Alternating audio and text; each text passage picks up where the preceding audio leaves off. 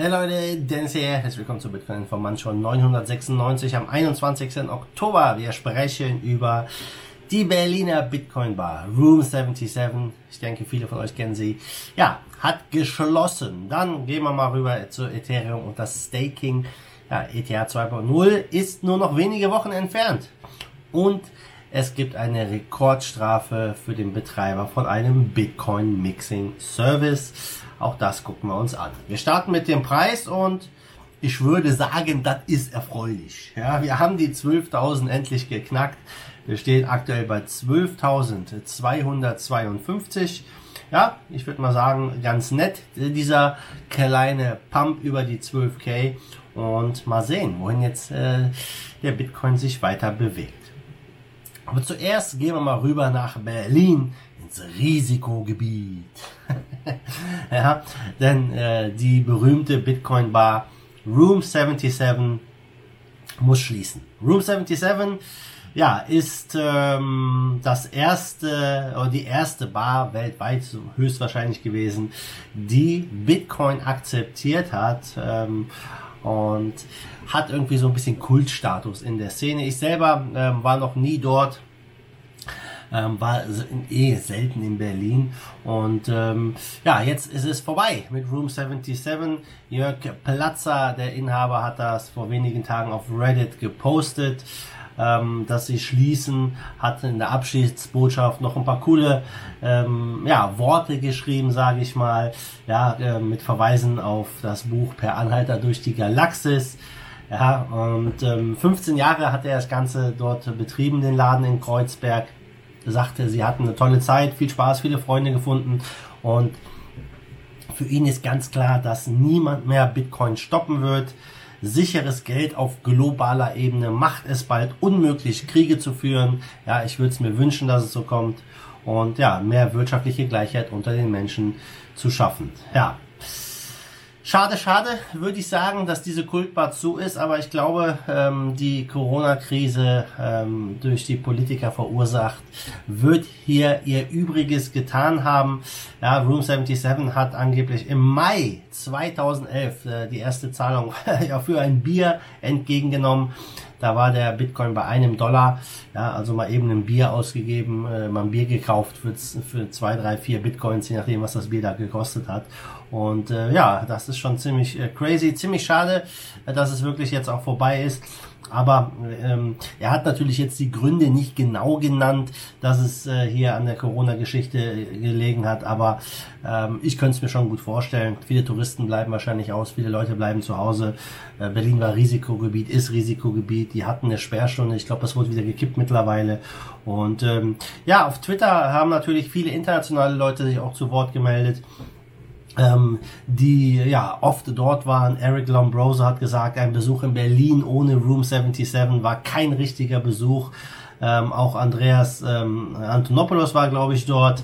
Ähm, Phil Lusok, äh, er hat auch da ein bisschen ja, in Erinnerung geschwelgt und sagte, als ich zum ersten Mal Bitcoin bekam, wollte ich sie einfach irgendwo ausgeben. Ja, und das konnte man in Room 77 der Seite. Ich wollte nur einfach mal mit einer dezentralen Währung bezahlen. Ja, ziemlich, ziemlich cool. Und ja, hoffen wir, dass ähm, früher oder später sich weitere Bars auftun, die Krypto akzeptieren. Aber schade wirklich um Room 77. Ja, Ethereum 2.0. Das ist das Stichwort, auf das viele warten. Ähm, wann geht's live? Gute Frage. Laut einem Entwickler, nämlich Ben Eddington, könnte es schon in sechs bis acht Wochen soweit sein. Also Staking von Ethereum soll dieses Jahr noch möglich sein.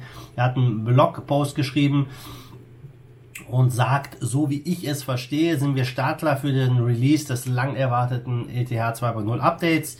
Die Veröffentlichung der Beacon Chain soll spätestens in sechs bis acht Wochen stattfinden, also ziemlich crazy. Und wenn man dann Ethereum staken kann, wuh, ich könnte mir gut vorstellen, dass wir jetzt dann einen Run nochmal sehen auf Ethereum und die Preise nach oben gehen. Ähm, gut möglich, gut möglich.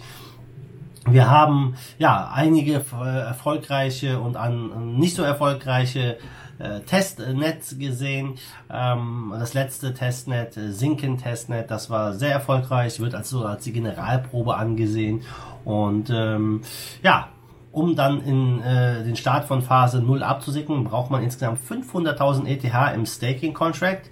Erst, äh, ja, wenn das erreicht ist, wird dann ja der Genesis Block eine Woche später quasi gemeint. Und ja, ich, ich persönlich würde sagen, die Leute sind gefühlt ready für Ethereum 2.0. Ähm, viele Entwicklern scheint wahrscheinlich auch wieder so ein bisschen langweilig zu sein. Ähm, es ist wirklich an der Zeit, jetzt weiterzumachen. Aber, aber, ganz vorsichtig sein. Es gibt natürlich jetzt schon so die ersten ja, ich sag mal, gefälschten Webseiten. Und er glaubt auch hier, dass weitere kommen in den nächsten Tagen, wo man ja versucht, an die Ethereum der Leute zu kommen, äh, die das dann da staken. Also da wird es bestimmt einige Scams geben. Also immer bitte auf offizielle Nachrichten hier warten und äh, nicht irgendwo eure Coins hinsenden. Ich bin mal gespannt, ja, was da wirklich jetzt mit passiert. Es wird äh, kein reibungsloser Übergang, kann ich mir schwer vorstellen. Ich hoffe es natürlich, dass das alles reibungslos läuft. Ja, es ist ja jede Menge an äh, ETH und jede Menge an Coins, die dort laufen, ähm, betroffen, aber äh, immer dran denken, ja, gerade wenn so ein Projekt jetzt sich äh, ähm, wechselt von Proof of Work und Proof of Stake, dass man da mit Problemen rechnen sollte. Und ich persönlich, ja, würde auch keinem empfehlen, sofort da zu staken. Ich bin wirklich sehr gespannt, wie das Ganze abläuft. Kommen wir zum dritten Thema. Bitcoin Mixer. Ja, haben sich ja immer großer Beliebtheit erfreut und äh, ja, jetzt gibt es jemanden, der eine richtig fette Strafe hier kassiert, äh, hat ein strafrechtliches Verfahren am Hals, ähm, wurde im Februar 2020 festgenommen und neben dem strafrechtlichen kommen auch zivilrechtliche Konsequenzen auf Larry Dean Harmon zu.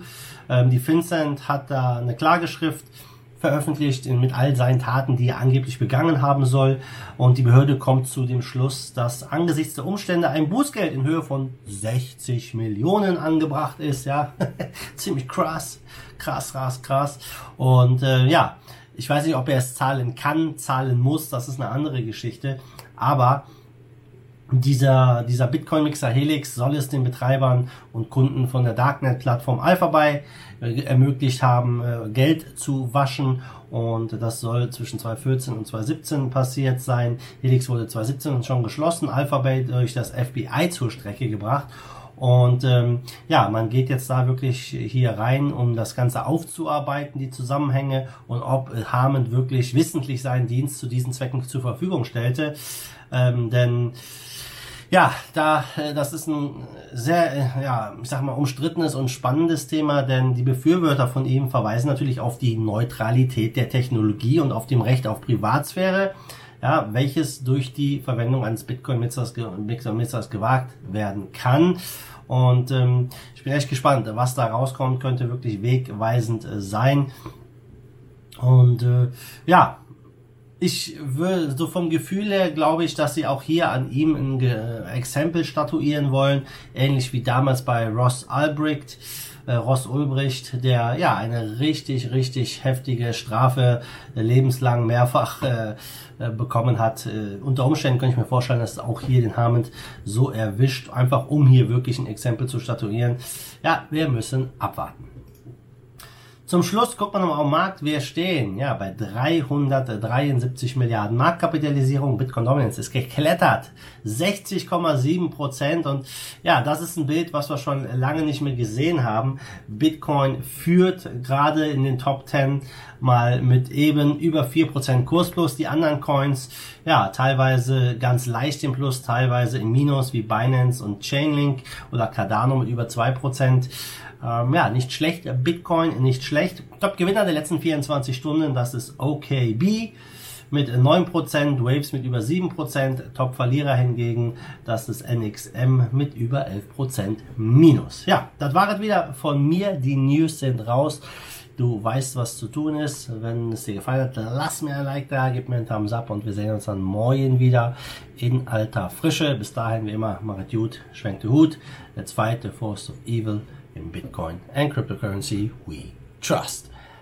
Bam!